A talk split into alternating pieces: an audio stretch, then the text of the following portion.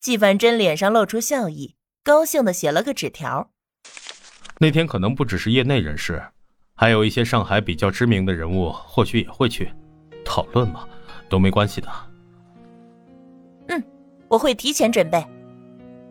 这是在提点他了。唐宁非常承纪凡真的这份情，送走了纪凡真，唐宁又懒洋洋的打了个哈欠，躺在椅子上没骨头似的抬头望天。吴妈收拾桌子，一边擦着，还一边不经意的说：“这个季先生人可真不错，就是一家子亲人都在乡下，他又没娶妻，孤家寡人的，连顿热乎饭都吃不上。”吴妈，你想说什么，直接说吧。我哪有想说什么，我就是觉得两家离得这么近。以后他没事可以过来吃吗？反正我做三个人的饭也是做，多一个人无所谓的。吴妈也不敢往男女大事上去说，只能敲敲边鼓。毕竟她是个下人，哪能做小姐的主？再者说，他家这小姐虽然平时待人宽和，可是自己的事情上特别的有主意，根本就不是旁人三言两语就能打动的。所以他只敢稍稍试探。那你就和他说呀，可以来搭个伙儿，不过要交上伙食费哈。啊，我不行了，我不行了，我去等会儿啊。吴妈无语了，这到底是怎么说的？沙龙是严伯清牵头主办的，同样，严伯清就是季凡真的合伙人。他性格外向，处事圆滑，一般负责对外事务。新春秋初期的筹款也多亏了是他。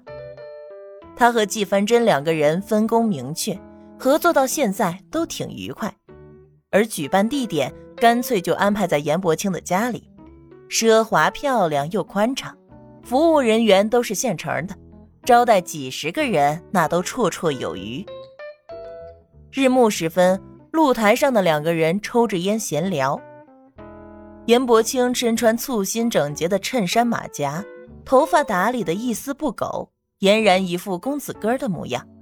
而在他的身侧，纪凡真只穿了一件简单的白衬衫，下身搭配黑裤子、皮鞋，头发还是那样有些蓬松散乱，昭示着主人的个性。你那位唐小姐会来？严伯清问。应该会吧。季凡真抽了一口烟，忽然想到唐宁不喜欢闻烟味儿，三两口抽完掐灭。什么叫我那位？放尊重点儿。行吧，知道了。早该装扮装扮，人靠衣装嘛。严伯清和季凡真是多年的交情，说话便不是十分注意。他虽然没有季凡真年纪大，但为人成熟。有时候比纪凡真处理事情还要圆融。他上下打量着纪凡真，突然啧了一声：“都知道换衣服了，怎么就不去理个发？”时下流行的是发胶把头发梳得油光水滑，鬓角修得整整齐齐，一丝不乱，领带、手帕、香水都要齐备。可是纪凡真向来就是个落拓的，倒不是脏。就是在世人眼中，未免有些不修边幅。习惯了，我又不是大姑娘，不至于还要从头到脚的打扮吧？季凡真随手扒拉了两下头发，出门前洗干净的，还残留着洗发香波的味道。难道真的很难看吗？看你这副模样，我还真想要见识一下那位唐小姐。严伯清打趣道。到底是有什么样的魅力，才能迷得我们大才子神魂颠倒啊？他在报纸上也见过唐宁的照片，小女子，小家碧玉，看来真人还有待挖掘。别胡说，不尊重。纪凡真冷下脸警告对方，不过很快他便扭转了话题。对了，前阵子不是和江小姐朋友而已。严伯清也抽完了烟，又点了一支，还将烟盒递给纪凡真。不料却被纪凡真拒绝了。严伯清挑眉询问：“抽多了不好，影响身体健康，你也少抽点。”纪凡真一本正经的回答，让严伯清敏锐的察觉到这事儿不对。他再度打量纪凡真，有些惊异的说：“这短短的十日，到底是发生了什么？难道真的是爱情的力量，竟然能将一个人改变至此？”楼下的雕花大门打开，一个女子从汽车上下来，马上就要走进院子。前阵子不是听说和江小姐好事将近？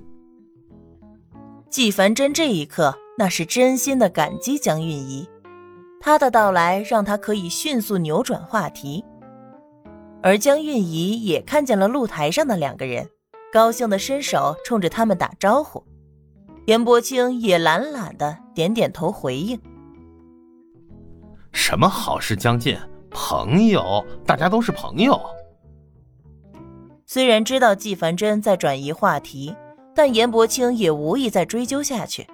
这个老友一向是个内里闷骚的，逼得太紧了，万一他还不好意思起来，反倒是耽误了他。他皱着眉吐了口烟圈，不在意的继续说道：“你也知道，我是个喜欢热闹的，喜欢交朋友，大家热热闹闹的一场，你给我面子，我也给你面子，都是好朋友嘛，扯那么多没来由的感情，多伤人心呐。”季凡真听了他的朋友论，不知道是该欣慰他想得开，还是应该为他的女朋友们感到悲哀。百青哥，楼下大厅已经响起了江韵仪的声音，听起来像是小鸟似的，迫不及待的要朝着严伯清扑过来。沙龙开始时间也快到了，显然江韵仪是提前来的。天色渐渐暗了下来。严伯清冲着纪凡真抬了抬下巴：“您老继续在这儿思考人生，我先下去招待朋友们了，劳烦了。”